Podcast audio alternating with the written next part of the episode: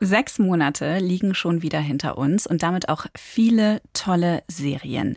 Aber welche lohnen sich wirklich? Wir stellen euch unsere Top 6 Serien des ersten Halbjahres 2021 vor.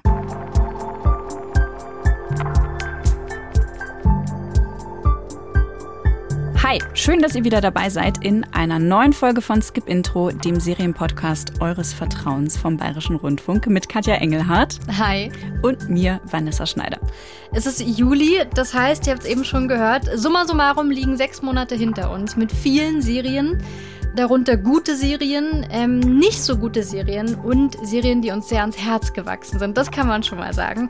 Und weil wir eben nicht alles hier unterbringen können, was wir gerne geschaut haben bei Skip Intro, haben wir uns gedacht, dass wir jetzt diesen Halbjahresrückblick mit euch machen. Mit den besten sechs Serien aus den letzten sechs Monaten. Drei von Vanessa, drei von mir. Und wir sind natürlich aber auch gespannt, welche eure Favoriten sind.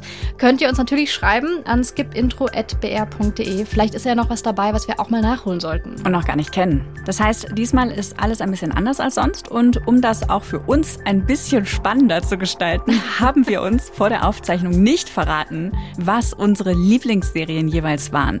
Katja, ich würde sagen, du fängst an. Welche Serie ist für dich jetzt so die beste oder eine der besten aus dem vergangenen halben Jahr? Ich hätte es gar nicht gedacht. Ich bin jetzt wirklich ein bisschen aufgeregt. Invincible die Comicserie von Amazon. Die Comicserie von Amazon tatsächlich. Also ich hätte es ehrlich gesagt selber nicht erwartet, aber ich habe mir alle Serien nochmal so zusammengeschrieben und angeschaut. Und Invincible habe ich dann direkt nochmal geschaut. Und das ist einfach eine wahnsinnig gute Serie. Du hast gerade schon gesagt, Comicserie. Man müsste dazu noch wissen, es ist auch eine Superheldenserie. Und im Mittelpunkt steht Mark, der ist Teenager und sein Vater ist ein Superheld. Der heißt Omni-Man. Ist unglaublich stark. Alle lieben und kennen Omni-Man. Und in dieser Welt sind Superhelden total normal. Irgendwas passiert. Ein riesiger Drache taucht irgendwo auf. Jemand schießt mit Laserstrahlen Häuser kaputt. Natürlich ist dann der nächste Superheld zur halt. Stelle. Ja, genau. Die sind quasi die Polizei. Superkraft. Genau, die Superkraftpolizei. Und sein Vater, also Marks Vater Omni-Man, ist eben super mächtig und Mark wartet seit Jahren darauf, dass er auch endlich Kräfte bekommt. Und wir sind dabei, wenn es tatsächlich passiert. Und dann fängt erstmal was an, das erwartet man, glaube ich. Mark muss halt zur Schule gehen und mit den Kräften umgehen lernen, bla, und verknallt ist er auch noch. Das hat man, glaube ich, schon ein, zwei Mal gesehen oder kennt es von Sabrina oder so oder ähnlichen Serien. Aber das Ding ist, dass der Vater von Mark, zu dem Mark so aufschaut, das wissen wir, er lange nicht, der ist moralisch nicht so einwandfrei, wie man denken könnte. Das heißt, wir wissen, Marks Vorbild ist flawed. Marks Vorbild ist kein gutes Vorbild. Und weil er gerade so mächtig wird, Mark, hat man auch von Anfang an, oder hatte ich auf jeden Fall von Anfang an Angst. Oh oh. Genau, wie dreht sich das ihm das auch? Ja, genau. Wo ist der? Ist der gut? Ist der schlecht? Was passiert? Und äh, es klingt vielleicht ein bisschen geschwollen, aber es ist wirklich, es ist eine riesige Tragödie, diese ganze Serie. Es werden super viele ähm, Plotpunkte, darauf wird angespielt, die fangen an, kann ich direkt sagen, Staffel 2 und 3 sind schon bestätigt. Das heißt, sie werden weitergeführt. Und es gibt total viel Action. Die Serie ist auch sehr brutal und blutig, muss ich dazu sagen. Also da werden auch wirklich Schädel zerdrückt. So richtig in so einer Pulp-Comic-Manier. Aber die Serie ist auch immer wieder sehr witzig. Und die hat einen sehr tollen Cast. Also ja eine äh, animierte Serie. Das heißt, der Cast besteht dann aus SprecherInnen. J.K. Simmons spricht Omni-Man, Sandra Oh, die wir aus Grey's Anatomy zum Beispiel kennen, oder Killing Eve, spricht die Mutter von Mark. Und gleich hören wir auch Jillian Jacobs. Aus Community. Genau, oder Love. Und die spricht eine andere Superheldin, Atom Eve. Ich habe den Ausschnitt aus der Serie extra auf Englisch gelassen, damit man das so ein bisschen hören kann. Die Situation ist folgende. Mark hat jetzt seinen ersten Kampf bestritten, wo auch andere Superheldinnen dabei waren, auch Atom Eve. Mark hat das Gefühl, er hat total versagt und sie baut ihn jetzt so ein bisschen auf. So, you're new to this, right? Uh, I just got my powers. That was my first big fight. Ah, okay. Explains a lot. Still, not bad for a rookie. Are you kidding? I froze out there. People got hurt. People escaped because of you. And everyone freezes their first time. Ich finde es wirklich also, wenn man die Serie gesehen hat, es geht einem schon so ein bisschen ans Herz, weil er ist gerade wirklich niedergeschlagen. Er hat endlich das, was er immer haben wollte, Kräfte und ist scheinbar nicht so gut in diesem Superhelden-Business, wie er dachte. Also solche emotionalen Momente gibt es auch. Und äh, falls jemand äh, noch nicht ganz überzeugt war, die Vorlage für die Serie ist ein Comic. Und diesen Comic hat geschrieben Robert Kirkman, der auch hinter The Walking, Walking Dead, Dead steckt. Genau, genau. wollte ich gerade sagen. Also er hat dann schon viele, viele gute, abgedrehte Serienuniversen gebracht. Und ich glaube, wer vielleicht die auch Amazon-Serie The Boys mochte, da geht es ja auch um Superhelden, die nicht ganz so super sind. Als ich von Invincible das erste Mal gehört habe, habe ich gedacht, äh, ist quasi The Boys nur auf gezeichnet, Animationsvariante ja. davon. Brauche ich das jetzt auch noch? Ja. Und das war für mich wirklich du. der Grund, wieso ich es mir gar nicht angeschaut habe. Ich bin ja eh jetzt nicht so der Zeichentrickserien-Fan wie du. Und ich habe das jetzt einfach bei mir, es ist so, ach ja, weiß nicht, vielleicht irgendwann, wenn ich mich richtig krass langweile. Aber jetzt habe ich mehr Bock drauf. Ich hätte nicht erwartet, dass es so, so deep wird. Es ist toll. Also schau du das unbedingt nochmal an. Ich kann mir vorstellen, dass die Story dir sehr gut gefällt. Schaut ihr es auch unbedingt an. Ich weiß nicht, ähm, Vanessa hat ja gerade gesagt, sie ist nicht so der Zeichentrick-Fan, aber wenn ihr auf sowas standet wie diese Cartoons, die so Sonntag oder Samstagvormittag gekommen sind, so in dem Stil. Also Darkwing Duck. ja, genau. es ist wirklich bunt. Es sind jetzt keine gedämpften Farben, es ist wirklich bunt. Das hat was sehr Verspieltes vom Look her und ich dachte ja. echt, das ist so knallig, so bunt, so fröhlich. Das kann nur harmlos sein. Das war so meine Assoziation damit, wie das gestaltet ist. Ja, also ich muss wirklich immer mehr sagen, also diese Tragik, und ich meine das wirklich im altgriechischen Sinn. Ich kann das alles nicht erzählen, weil sehr schnell Spoiler passieren, wo ich glaube, das ist besser, wenn man es selber sieht. Das macht einfach mehr mit einem. Aber diese echte Tragdente ist super. Und es gibt immer noch genug so smarte Ideen, oder auf die ich zumindest stehe. Es gibt zum Beispiel keinen klassischen Opener, sondern man hat nur das Bild von dieser riesigen Invincible-Schrift. Invincible ist nämlich der Superheldenname von Mark. Und mit jeder Folge und also jedem Opener-Bild kommt ein Blutspritzer mehr drauf. Was so gut passt, weil sich diese ganzen Machtverhältnisse und Machtkämpfe noch mehr ineinander verstricken. Und weil es bei ihm abfärbt wahrscheinlich auch. Voll. Also es bleibt auch nichts ohne, ohne Konsequenzen. Also wirklich alles hat irgendeine Konsequenz. Man sieht es auch. Ich fand es sehr beeindruckend. Cool. Klingt richtig gut. Jetzt ja, habe ich Bock drauf. Das freut mich. Ich habe mich nämlich auch darauf vorbereitet. Ich wollte dich unbedingt dazu bringen, dich überzeugen zu können, weil es wird nachher noch eine Serie kommen, die ich ausgewählt habe, wo ich weiß, wir werden diskutieren. Na, okay. Jetzt bin ich gespannt. Aber vielleicht erstmal, äh, was ist denn eine deiner Top 3 Serien? Auch was Tragisches. Und zwar Mayor of Easttown von HBO, beziehungsweise läuft bei uns bei Sky. Ja. Ist für mich auf jeden Fall eine der Top drei Serien, die ich im letzten halben Jahr geguckt habe. Falls ihr die noch nicht kennt, Kate Winslet spielt die Hauptrolle. So einen toughen Cop quasi. Sie heißt Mayor, deshalb der Name of Easttown. Easttown ist die Stadt, in der sie lebt und in der sie aufgewachsen ist. Und sie ist sowas wie eine Dorflegende da in Warum? Easttown. Sie hat mal vor 25 Jahren ne, als Teenager so in der Highschool den legendären Korb geworfen. Und Spielt sie Basketball? Nicht mehr, aber damals. Ach. Und ihr damaliges Team sind auch immer noch ihre besten Freundinnen. Die wohnen auch alle immer noch da. Das heißt, sie ist sehr verwurzelt in dieser Stadt. Sie kennt jeden und jede und ist da natürlich total ne, verstrickt sozusagen. Ich habe auch einen Ausschnitt mitgenommen von Mayor of Easttown. Da sitzt sie an der Bar. Das ist ganz am Anfang der Serie, ich glaube aus der ersten Folge ungefähr. Da lernt sie einen Typen kennen, einen Autor, mit dem sie sich anfreundet, während sie an der Bar hockt und ähm, ne, ihren Feierabenddrink zu sich nimmt. Und dem erzählt sie eben ihre quasi Geschichte mit dem Ort und was das für sie bedeutet. Mhm. Ich spüre, dass es wieder passiert. Die Erwartung der Menschen an mich, etwas zu sein, für das ich mich nicht gut genug halte. Etwas Großes zu leisten, ist überbewertet. Denn dann erwarten das die Menschen von einem. Ständig. Natürlich hat es auch Folgen für ihren Job. Ne? Als Polizistin ist sie ja für vieles verantwortlich. Und eigentlich ist sie auch ganz gut in ihrem Job. Aber ein Fall sitzt ihr richtig tief im Nacken sie konnte ein verschwundenes Mädchen nicht finden. Und das ist jetzt schon ein Jahr her und seit einem Jahr ist dieses Mädchen verschwunden. Es ist die Tochter von einer ihrer Freundinnen aus diesem Basketballteam. Und dann taucht auf einmal die Leiche von einem weiteren Mädchen auf. Also es ist ein klassisches Krimi-Drama. Ja, ihr könnt es auch gerade nicht sehen. Ich habe die ganze Zeit schon so hochgezogene Augenbrauen, und einen offenen so Mund. spannend jetzt schon finde. Aber ist dann Teil des Druckes auch, dass dadurch, dass sie mehr in der Stadt lebt, wo das passiert ist und auch die ganzen Menschen kennt, die ja genau wissen, es ist Mayor, die da ermittelt und zu nichts kommt, ist das dann auch so ein Element, so dieses Kleinstadt, alle wissen, was du tust. Ja, in den ersten fünf Folgen zumindest ist es halt so die nette Krimiserie über die Kleinstadt und die Community und welche Konsequenzen diese Kriminalfälle haben auf mhm. den Zusammenhalt in dieser Stadt und äh, wie mehr da eben mit allen verbündelt ist und verbandelt ist und was auch die Ermittlungen natürlich mit den einzelnen Leuten machen, die verdächtigt werden, wenn die aus deiner eigenen Familie kommen oder ne, in deinem näheren Umfeld sind. Also das wird in den ersten fünf Folgen so nacherzählt und du tauchst da ein und das ist total nett und ich dachte, ja, nette Krimiserie, so eine nette HBO-Krimiserie, so wie die jeden Sommer so eine Sommer-Krimiserie rausballern. Aber dann. Aber nicht mehr. Und ich habe erst nur die ersten fünf Folgen zur Voransicht bekommen. Alle mhm. KritikerInnen haben diese fünf Folgen nur bekommen. Und dann kamen die letzten zwei Folgen.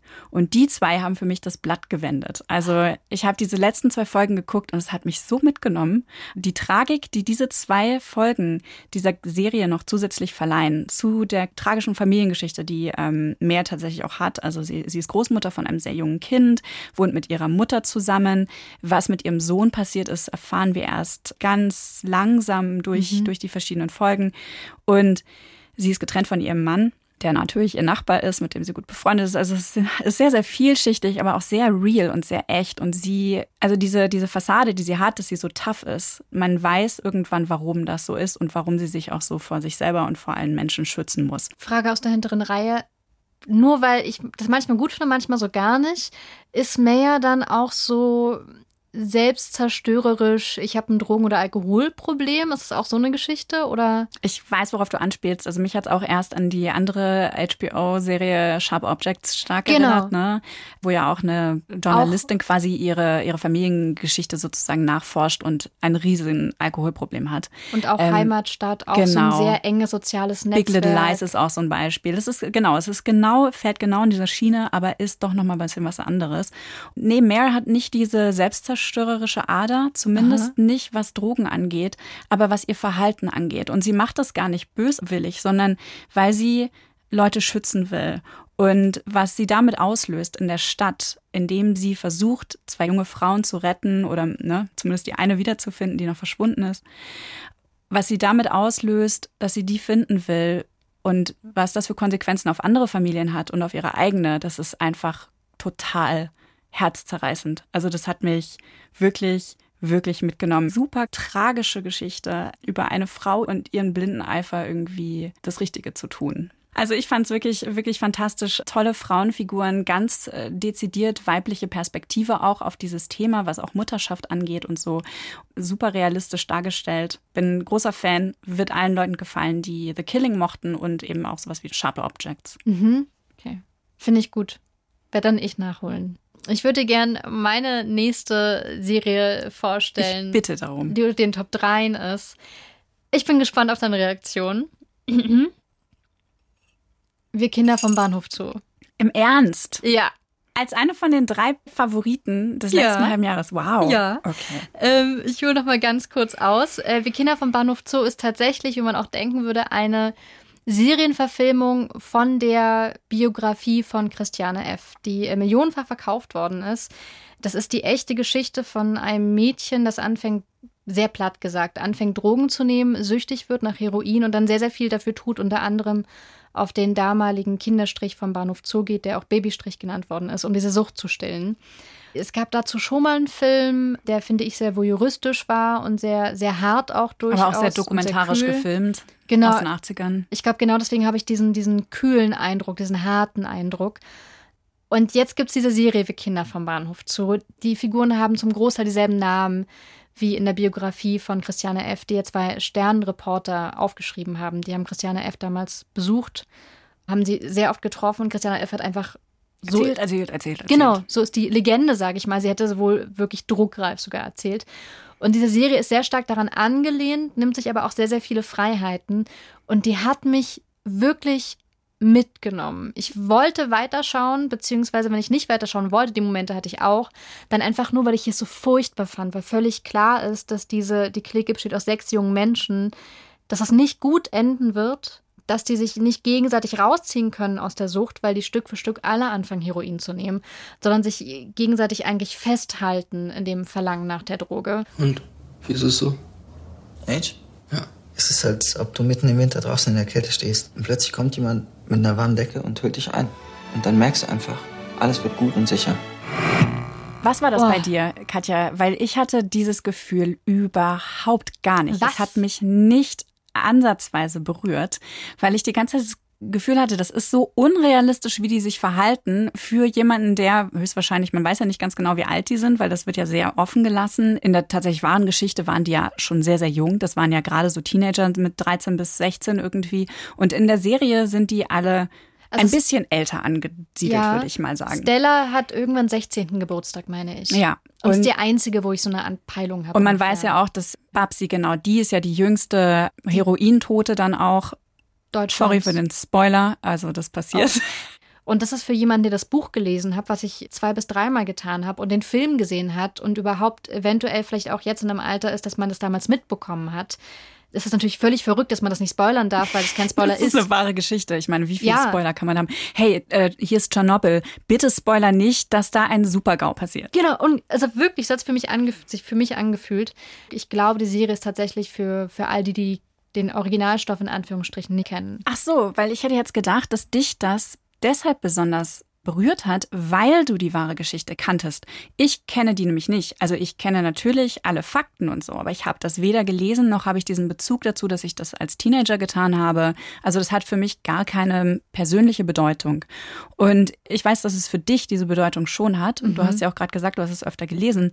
Und ich hatte den Eindruck beim Serienschauen, dass mir das wahrscheinlich gefehlt hat, um diese Beziehung zu diesen Figuren aufzubauen, weil mir die ganzen Figuren mhm. eigentlich zu platt waren. Es gab genau eine Figur, die ich wirklich, wirklich mochte und Welche? die nicht im Zentrum der Geschichte stand. Äh, Stella fand ich total Stella toll. Stella ist auch toll gespielt. Ist eine tolle Figur, wo auch wirklich nachvollziehbar ist, wieso sie sich so verhält, wieso sie diesen Weg für sich wählt. Mhm. Wohingegen ich das bei Christiane so gar nicht nachfühlen konnte, also wirklich gar nicht. Wenn die 16 ist oder 15, waren alle ihre Entscheidungen extrem naiv und extrem kindisch. Christiane ich als 15-Jähriger habe gearbeitet und ich wäre wütend gewesen über sie. Richtig sauer. Christiane ist auch sehr naiv. Die ist vielleicht sogar die naivste aus der ganzen Gruppe, wobei die auch so auch verträumt dargestellt wird immer wieder. Ja, ich bin da so ein bisschen zerrissen. Ich glaube, dass ich die Figuren von Anfang an, die, die ich wiedererkannt habe aus der Biografie, dass die bei mir einen großen Vorschuss hatten, weil ich automatisch bei, mit dem mehr mitgefühlt habe, weil ich ja schon Dinge über sie wusste oder dann natürlich auch wusste, wo es hingeht. Andererseits bin ich ja aber, und wenn ihr äh, Serienbesprechungen von mir und Vanessa gehört habt, wo es um Comicserien geht, also Serien auf Comicvorlage, bin ich super streng und pingelig und so richtig Fan pikiert, wenn da irgendwas völlig anderes draus gemacht Moment, wird. Moment, das Hemd ist nicht rot-weiß kariert. Entschuldigung. Hallo. Also ich habe schon sehr oft abgeglichen von völlig alleine durch, ah, das, das war da irgendwie anders, na, interessant, wie das da dargestellt wird. Für mich hat es aber völlig funktioniert, an welchen Stellen die Serie weggegangen ist von der Biografie. Für mich hat dieses Zeitlose auch total gut funktioniert, was in Kritiken und auch wenn ich mich umgehört habe bei anderen gar nicht so gut ankam. Die du meinst, Serie äh, ist der Zeit sehr enthoben. Genau, das ist, das ist nochmal also, wichtig, glaube ich, überhaupt das nochmal dazu zu sagen, weil die Originalgeschichte spielt ja Anfang der 80er, Ende der 70er Jahre. Ja. Und die Serie ist jetzt überhaupt nicht mehr einordbar. Nee, die sind auf einem David Bowie-Konzert, das heißt, David Bowie muss noch leben. Ich habe relativ früh irgendwo gedacht, ah krass, das Graffiti an der Wand. Und die sind in einem Club, wo Techno läuft, beziehungsweise so fancy Elektro-Pop-Musik irgendwie. Genau, und der Club heißt Sound, so wie die Disco damals tatsächlich auch hieß, aber natürlich lief dort nicht so zeitlose Musik, sondern coole und hippe Musik für die Clique halt. Und auch manchmal Graffiti an den Wänden habe ich am Anfang noch gedacht, hä, komisch, kann man das nicht irgendwie mit Computer wegmachen? Das sieht sehr modern aus, was da gerade steht. Aber es ist eine große Mischung und für mich macht das Sinn, die Biografie ist ja noch so eine richtige Sozialstudie. Die wurde sich ja, abgesehen von Voyeurismus, gehe ich davon aus, auch deswegen so gut verkauft, weil Heroin ein großes Problem war, ähm, dem man irgendwie begegnen musste. Man musste irgendwie an Aufklärung, Drogenaufklärung denken. Ähm, HIV war ein Problem. Äh, in dem Fall dann auch, weil man dann sich auch, naja, Nadeln zum Heroinstechen weiter Und Hepatitis, also das waren viele Krankheiten natürlich damit auch ähm, verbunden. Und die Gefahr der Überdosis. Genau. Und das muss man sich auch mal vorstellen. Das bekommt man bei der Biografie im Buch sehr stark mit. Damals gab es Tageszeitungen, die getitelt haben, es wurde ein Drogentoter einfach auf der Toilette gefunden im Bahnhof Zoo. Passanten wollen in die Toilette reingehen und dort liegt eine Leiche. Also das ist eine extreme, also aus meiner heutigen Sicht würde ich sagen, eine extreme Situation, die gesellschaftlich auch aufgearbeitet werden musste. Und dieses Buch als Sozialstudie, das gibt es natürlich in der Serie nicht, weil nee, genau. die so allen im Toben ist, dass die gar nicht für eine Sozialstudie herhalten könnte. Das finde ich aber gut, weil hätte man das anders gemacht, hätte man ja das Problem verorten können. Und diese, dieser eigentliche Struggle, der eigentliche Kampf von den sechs, dass sie nicht wirklich wissen, wo sie hin sollen, psychisch, aber auch physisch, dass sie keinen Anschluss finden, dass man nicht zu ihnen durchdringt, dass sie das Gefühl haben, niemand versteht mich sonst. Und das finde ich auch dadurch die Clique so eine eigene Familie wird, die sich in diesem Strudel befindet. Das finde ich alles sehr nachvollziehbar und ich finde am allerbesten, und das hat auch damit zu tun, dass man hier keine Sozialstudie machen wollte, ist, dass es keine kausalen Begründungen gibt und das spiegelt sich auch in so surrealen Szenen wieder, die manchmal wirklich kitschig sind, aber ich, ich fand die toll. geil. Ja, ich fand die auch toll. Die beste, ich weiß von, von der Biografie noch, wie Christiane F. das erste Mal Kontakt mit Heroin hatte. In der Serie ist das aber so, sie ist auf diesem David Bowie-Konzert mit der ganzen Clique und die müssen sich trennen. Sie landet im Backstage-Raum von David Bowie.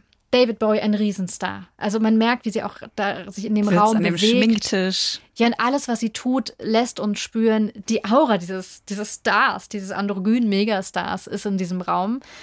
Und äh, dann zieht sie noch an seiner Zigarette, die womöglich seine noch äh, so vor sich hin qualmt im Aschenbecher liegt.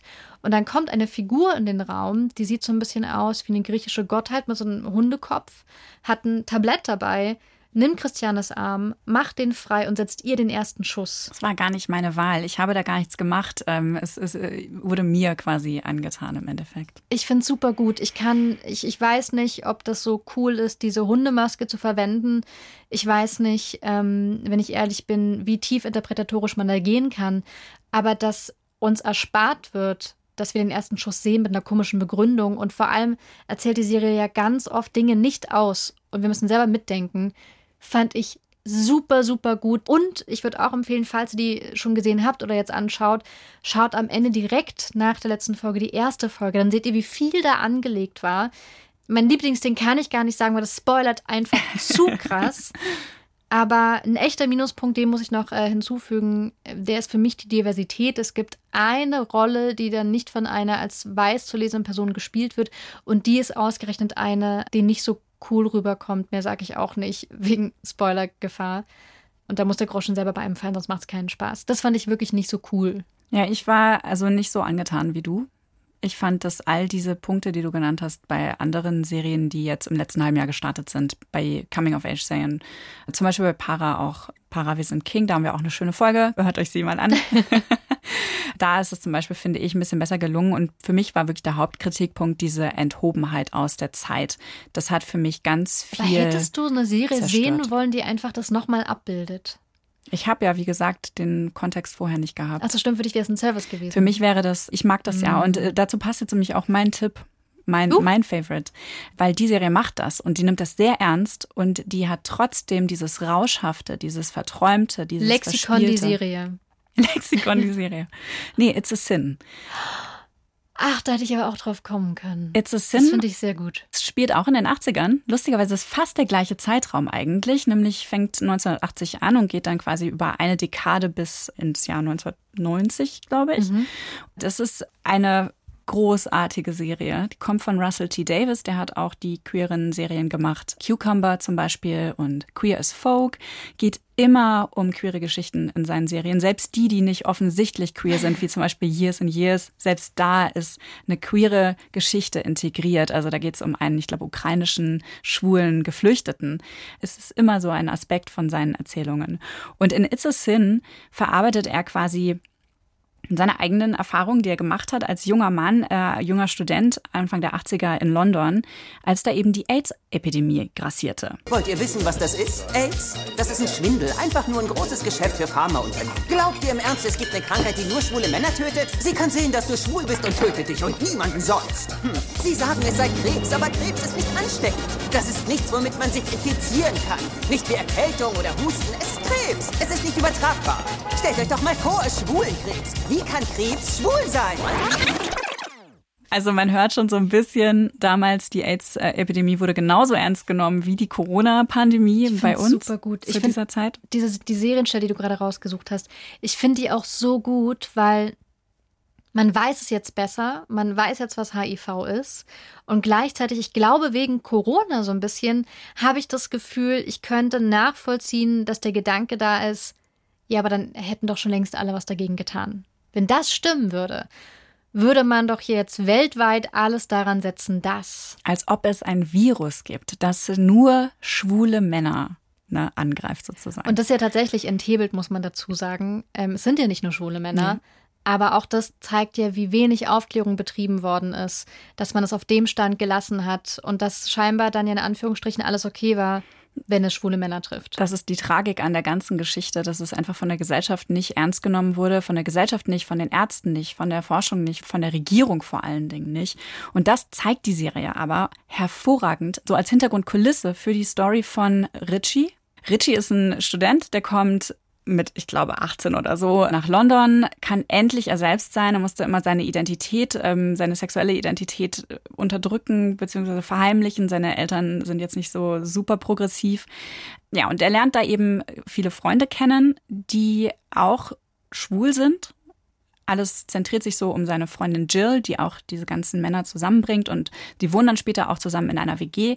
Und genau, wie die sich entwickeln, wie die erwachsen werden, ähm, wie die ihr Leben leben und auch das Leben genießen über die nächsten zehn Jahre und wie dann diese Tragödie immer näher an sie heranrückt in Form von AIDS, wie sie sich von anderen Menschen, von geliebten Menschen verabschieden müssen, weil Leute an AIDS erkranken, weil sie dann sterben. Ähm, das zeigt diese Serie dann über, ich glaube, ich weiß jetzt gerade gar nicht ganz genau, wie viele Folgen es sind, fünf oder sechs. Und das ist so gut gemacht. Also es ist so fantastisch erzählt. Du bist genau in der Zeit drin, du bist in den 80er Jahren, du kommst mit, du hast das Lebensgefühl, du hast diesen, mhm. dieses Berauschte am Anfang, wie überwältigt Richie ist von, von dieser Freiheit, die er da in London auf einmal spürt und lebt.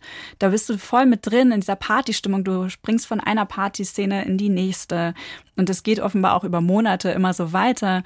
Und äh, das ist total toll gefilmt und inszeniert wie so ein Musikvideo. Und dann irgendwann zieht sowas Düsteres ein und dann wendet sich die Serie so ein bisschen. Die Leichtigkeit verliert die Serie niemals, mhm. trotz dieses Dramas.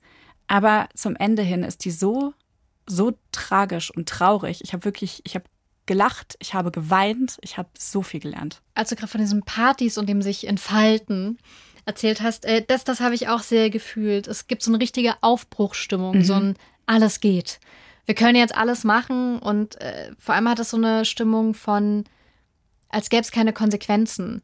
Und natürlich gibt es im echten Leben dann irgendwie Konsequenzen, dass diese Konsequenzen aber eine Krankheit sind, die man nicht äh, selber handeln kann, mit der man nicht, das ist ja keine Konsequenz, mit der man dann leben kann, einfach so, sondern leider Und es ist genau eine Konsequenz, die ja nur dich trifft. Du bist schwul. Deine Freunde, die nicht schwul sind, können dieses Leben so leben und ihren Spaß haben. Ja. Und die trifft es eben mit hoher Wahrscheinlichkeit eher nicht. Ich habe ja jetzt das nach dir angeschaut. Ich weiß, dass du schon alle Folgen gesehen hattest und so viel davon mir dann erzählt hast, dass ich dachte, ja cool, schaue ich auch. Also ich habe nach der ersten Folge nicht weitergeschaut, mhm. weil ich da schon zweimal geweint habe, weil mich das zu viel mitgenommen hat. Du hast gerade so schön gesagt, dass das Düstere so einzieht und schon darauf kam ich gar nicht klar. Neil Patrick Harris spielt mit und ist so Mentor von einem derjenigen, die dann mit Richie in der WG leben. Und dieser Mentor fällt für einen von Richies Freunden einfach weg. Und wir wissen noch gar nicht warum. Wir wissen nur, der, der ist, einfach im Krankenhaus. Hm. Äh, es geht ihm irgendwie nicht gut. Und wir, wir Zuschauende wissen schon, warum. Aber ich, ich habe da schon so viel geweint, weil ich das so ungerecht fand. Und weil dann ja auch völlig klar ist, es wird so viel mehr Menschen geben im Leben dieser insgesamt fünf Hauptfiguren, die einfach sterben. Ja, und genauso geht's weiter und es wird noch viel krasser. Also das hat mich auch total berührt. Und es wird immer, immer, immer mehr und es häuft sich und trotzdem verlieren die aber ihren Lebensmut nicht. Und das finde ich so bewundernswert. Vor allen Dingen auch, wenn man überlegt, das ist ja jetzt fast 40 Jahre her. Und das hat so viele Menschen ja. berührt in ihrem Leben, die so viele Leute in ihrem Freundeskreis verloren haben damals. Ich fand's toll. Ich habe wirklich so viel gelernt über die Serie, wie in der britischen Gesellschaft eben nicht heterosexuelle Menschen auch behandelt worden sind. Also du hast gerade gesagt, der Charakter von Neil Patrick Harris ist irgendwann im Krankenhaus. Der wird mhm. weggesperrt, als wäre er ein Krimineller. Also die, die erkrankten Menschen wurden einfach isoliert, eingesperrt, weggefercht, denen wurden Kontaktmöglichkeiten verwehrt. Es wurde auch verwehrt, dass überhaupt jemand davon erfahren hat, was da passiert ist oder was diesen Menschen passiert. Und es ist, es ist absolut unvorstellbar. Und dass trotzdem dass nichts davon wusste, finde ich ganz, ganz schlimm. Mhm. Dass es wieder so eine Serie braucht, um bei mir diese Empathie herzustellen und auch diesen Einblick ähm, mir zu geben, finde ich auch irgendwie ein bisschen traurig. Aber ich bin umso dankbarer dafür, dass die, diese Serie existiert und äh, dass uns Russell T. Davis an, an seinem Leben und seinen Erfahrungen so teilhaben lässt. Und dass er auch sehr viel Wert darauf gelegt hat, dass die Charaktere, die queer sind, auch von queeren Darstellenden gespielt werden. Stimmt. Neil Patrick Harris ist schwul, Stephen Fry spielt mit, auch sehr bekannter britischer Comedian. Ja, Ollie ähm, ist schwul. Ollie Alexander, genau, der ähm, Richie spielt. Ja. Und auch bei der Band and Years Frontmann exactly. Was für ein Zufall auch, oder? Fun Fact. Ja, also für mich ist, ähm, ist It's a Sin sowas wie das britische Begleitwerk sozusagen für die Serie Pose. Ach, das finde ich gut, stimmt. Ähnliche Phase. Mh, teilweise sogar manchmal ähnliche Musik. Mhm. Oder zumindest vom, vom Feeling her. Ja, ist auch eine ähnliche Szene dann wiederum. Also das fand ich wirklich wie so, ne, das, das fügt sich so ein weiteres Puzzlestück, um mir diese Dekade aus einem anderen Blickwinkel nochmal zu zeigen. Und wie gesagt, da finde ich wirklich die Verortung in der Zeit und all das, was mir mitgegeben wird an Fakten und an Erlebnissen und an, an Wahrheit sozusagen so gut gelungen. Verortung in der Zeit wäre ein gutes Stichwort für meine nächste Serie. Uh. Wow, was, ist ja flutscht hier Wahnsinn. Katja. Was aber auch schon ein krasser Spoiler ist. Es ist eine Serie, die offensichtlich dieses Jahr in Deutschland rauskam. Es ist eine Serie, in der Zeit eine große Rolle spielt. Es ist nicht Dark, weil Dark kam nicht dieses Jahr raus. Stimmt. Dark würde ich tatsächlich, nebenbei bemerkt, auch nicht aussuchen. Entschuldigung. Es geht um Beforeigners. Mm. Beforeigners ist einerseits eine Krimiserie und andererseits eine Fantasy-Serie. Und zwar passiert aus dem völligen, völligen Nichts heraus Folgendes. Wir sind in Oslo, in der Gegenwart. Und manchmal blitzt es oder es ist so ähnlich wie Blitzen im Hafenwasser von Oslo. Und dann tauchen dort Menschen auf. Und das sind Menschen aus der Vergangenheit. Und jetzt nicht so Vergangenheit wie, hm, es ist ein Lover aus meiner Vergangenheit, sondern tatsächlich aus anderen Jahrhunderten. Es tauchen Wikinger auf und es tauchen Menschen aus dem Mittelalter auf und auch Menschen aus dem 18. Jahrhundert. Niemand weiß warum, aber es passiert. Und so fängt die Serie an. Und wir sind äh, genauso verwirrt wie die Menschen dort vor Ort, die ja alle aus der Gegenwart stammen.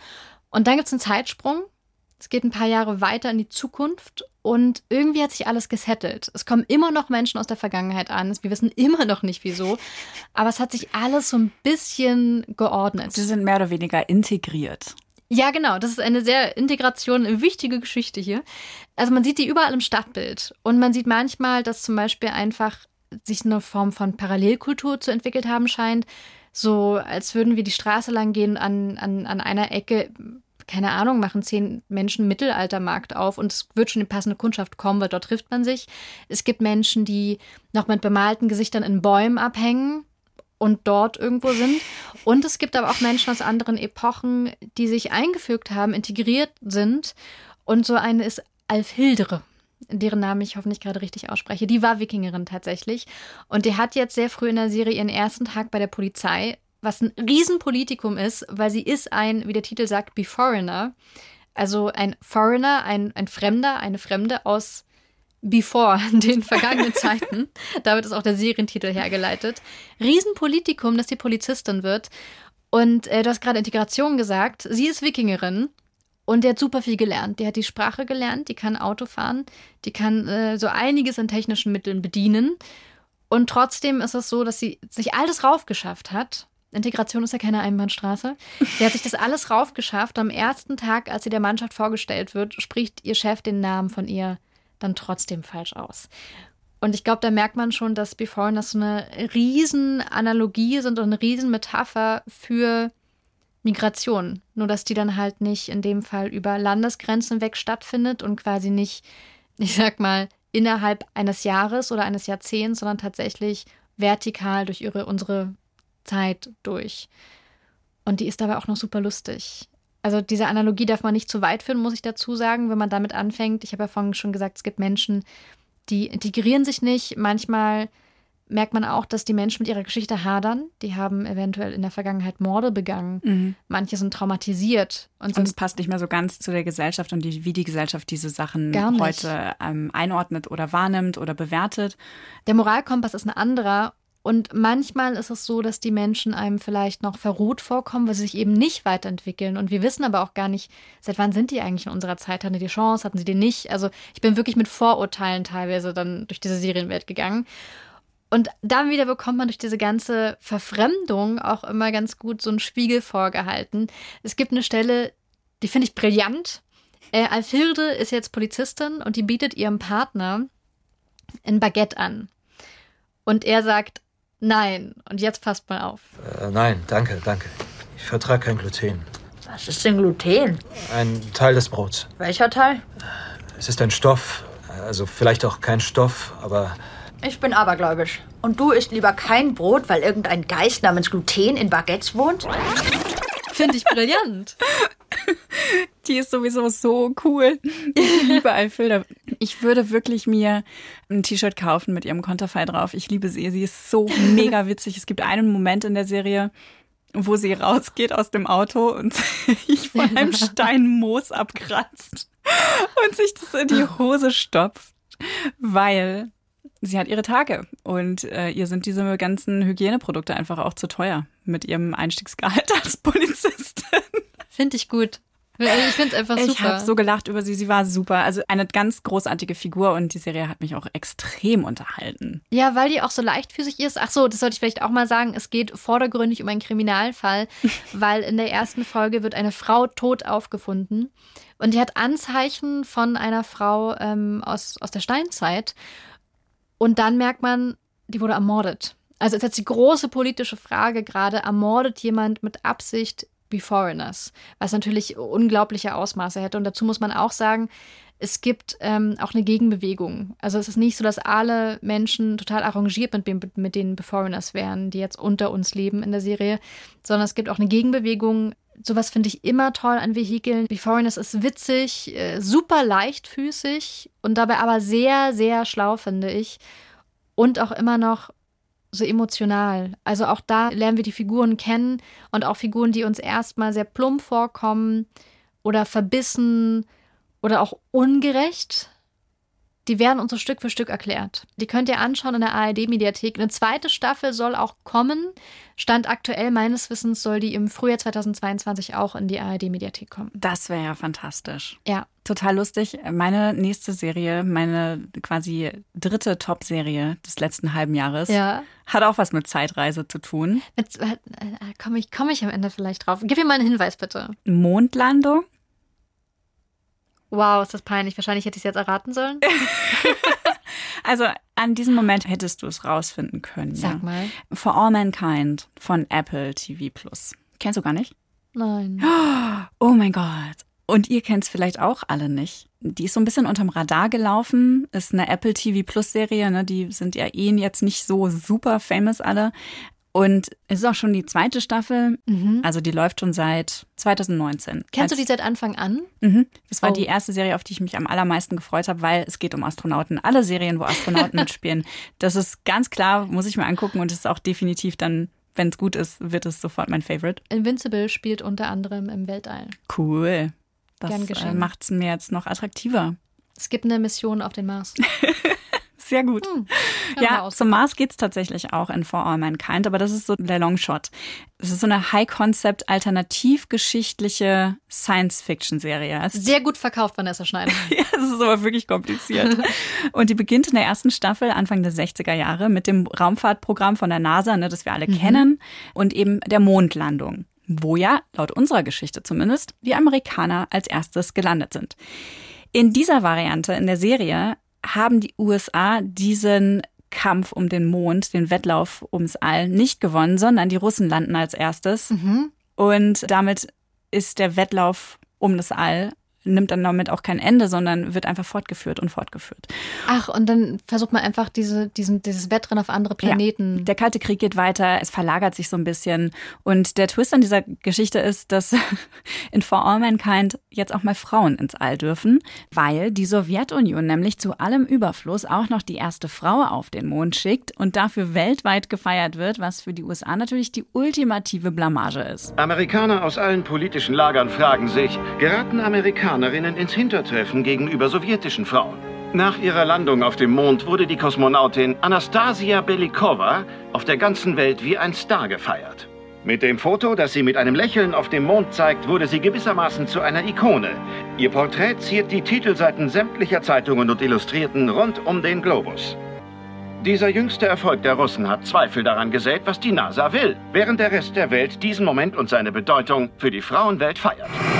Und dann ziehen die USA mit einer ganzen Truppe Astronautinnen nach. Aber machen Sie das wirklich der Gleichberechtigung halber oder setzen Sie damit auch irgendein Zeichen? Ja, natürlich. Es ist äh, vor allen Dingen eine Symbolgeste, aber dann stellt sich raus, oh, Freunde können das ja auch.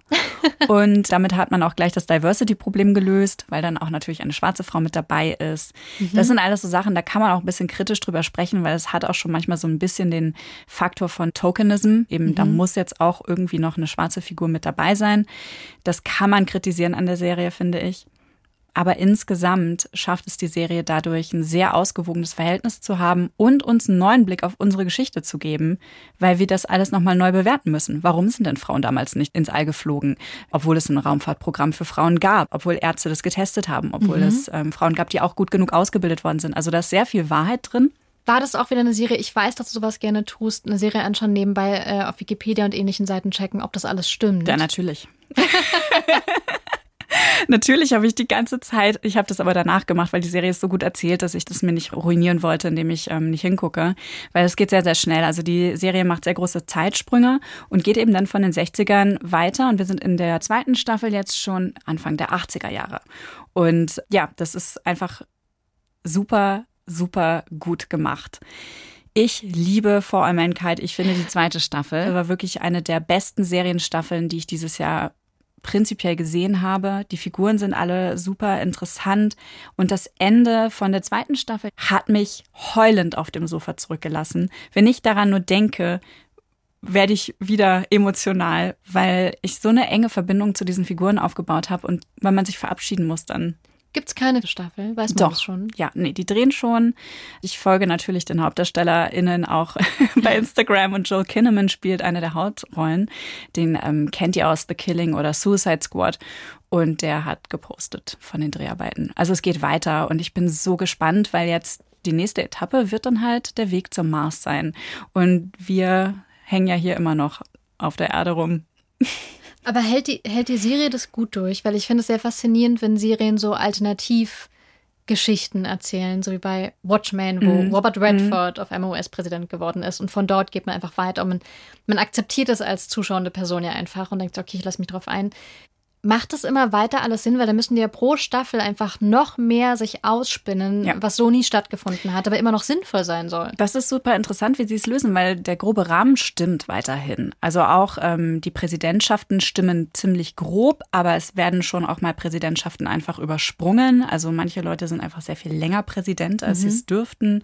Zum Beispiel gibt es auch viel krassere technologische Fortschritte, weil das, wenn das Raumfahrtprogramm nicht sehr viel früher beendet worden wäre, hätte die NASA wahrscheinlich weiterentwickelt an bestimmten Technologien und wir hätten vielleicht schon sehr viel früher Flatscreens gehabt oder solche mhm. Sachen. Ne? Und das alles übernimmt die Serie auch. Und was ich total abgefahren finde, die spielen auch mit so Deepfakes. Also die nehmen sich Archivmaterialien, bauen da die Figuren mit in tatsächlich Archivaufnahmen ein. Die lassen die Präsidenten bestimmte Sachen sagen. Die Illusion ist ziemlich perfekt und das ist super gruselig, wenn du dir überlegst, dass es ja bestimmt auch Leute gibt, die das schauen und sich denken, wait a minute. Ronald Reagan hat das und das gesagt. Gute Doku-Serie. Krasse Doku-Serie. also das ist, das ist schon ein bisschen creepy, weil es einem auch die technischen Möglichkeiten nochmal vor Augen hält, mhm. was man machen könnte. Alles, ne, dass man wirklich tote Leute wieder zum Leben erwecken kann über diese Technologie. Aber gleichzeitig funktioniert das in diesem Kontext mit diesem alternativgeschichtlichen Zeitstrahl super gut. Das klingt sehr beeindruckend. Ich finde es Wahnsinn. Und die ist wirklich ein bisschen untergegangen. Also For All Mankind ist wirklich eine meiner Top-Serien des ersten Halbjahres 2021. Mensch, Katja, jetzt haben wir ganz schön lange geredet. ja, das stimmt. Ich fasse jetzt nochmal für uns alle zusammen, damit ihr euch auch eine schöne Liste machen könnt, wo ihr unsere Top-Serien findet. Ihr findet Mayor of Easttown bei Sky. Invincible, das war die äh, animierte Serie, findet ihr bei Amazon Prime. It's a Sin ist im Angebot von Starsplay. Beforeigners, die äh, Zeitreise-Serie, die ist noch in der ARD-Mediathek abrufbar. Und For All Mankind gibt es bei Apple TV Plus. Und falls ihr euch im Gegensatz zu Vanessa von der Serie Wir Kinder vom Bahnhof Zoo überzeugen lassen wollt, dann schaut auch bei Amazon Prime vorbei. Ich habe euch die ausführlichen Reviews zu den Serien auch in die Shownotes gepackt. Wir verabschieden uns jetzt erstmal in eine ganz kurze Sommerpause, aber keine Sorge, wir lassen euch nicht alleine. Es gibt hier weiterhin neue Serientipps für euch, nur in etwas kürzer. Und dann sind wir auch bald schon mit langen Folgen für euch zurück. Für die Zwischenzeit habe ich aber noch einen Podcast-Tipp für euch. Ihr könnt ja mal bei unseren Kollegen von Nie im Kino reinhören. Die haben da super skurrile Stories zu Filmen aus der langen Kinogeschichte, die zwar ausführlich geplant worden sind, aber nie umgesetzt wurden. Den Podcast Nie im Kino von Bayern 2, den findet ihr in der ARD Audiothek. Und wenn ihr Wünsche an uns habt, was wir vielleicht noch besser machen könnten, dann freuen wir uns über E-Mails an skipintro.br.de. Vielleicht habt ihr ja auch das Gefühl, Katja hat recht, wir Kinder vom Bahnhof Zoo ist eine tolle Serie und wollte Vanessa das mal erklären. Oder Gerne. vielleicht habt ihr auch die Folge gehört und habt danach eine Serie angeschaut und findet die voll gut. Schreibt uns. Und ihr könnt uns natürlich auch noch helfen, noch mehr Leute zu erreichen mit unserem Podcast. Nämlich, wenn ihr Skip Intro mögt, dann empfehlt ihn doch einfach jetzt direkt mal euren serienbegeisterten Freunden oder Freundinnen. Und wenn ihr super lieb seid, dann lasst ihr uns auch eine gute Bewertung da, weil dadurch wissen dann die Podcast-Plattformen, dass Skip Intro bei euch gut ankommt und dass sie uns auch anderen Serienfans empfehlen können. Vielen Dank für eure Hilfe und Unterstützung. Fortsetzung folgt. Skip Intro ist eine Produktion vom Bayerischen Rundfunk mit Vanessa Schneider und Katja Engelhardt. Redaktion Martin Zein, Produktion Benedikt Wiesmeier, Sounddesign Christoph Brandner und Enno Rangnick. Wenn Ihnen dieser Podcast gefallen hat, dann hören Sie doch mal in unsere neue Podcast-Serie rein. Wild Wild Web, die Kim.com Story. Wir erzählen darin die Geschichte, wie aus einem Teenager aus Kiel namens Kim Schmitz erst Deutschlands bekanntester Computer-Nerd wird dann ein superreicher Internetunternehmer und am Ende ein vom FBI gejagter. Heute warten auf Kim.com vielleicht 80 Jahre Gefängnis. Diese Geschichte, die führt uns durch vier Jahrzehnte voller illegaler Autorennen, Superjachten in Monaco, mit Gastauftritten von Joe Biden und Edward Snowden. Und der Soundtrack dazu ist die wahrscheinlich schlimmsten Ohrwürmer der Welt. Alle Folgen Wild Wild Web, die Kim.com Story, gibt es auf br.de-podcasts in der ARD Audiothek, auf Spotify und überall da, wo es Podcasts gibt. Ich bin Janne Knödler, wir hören uns.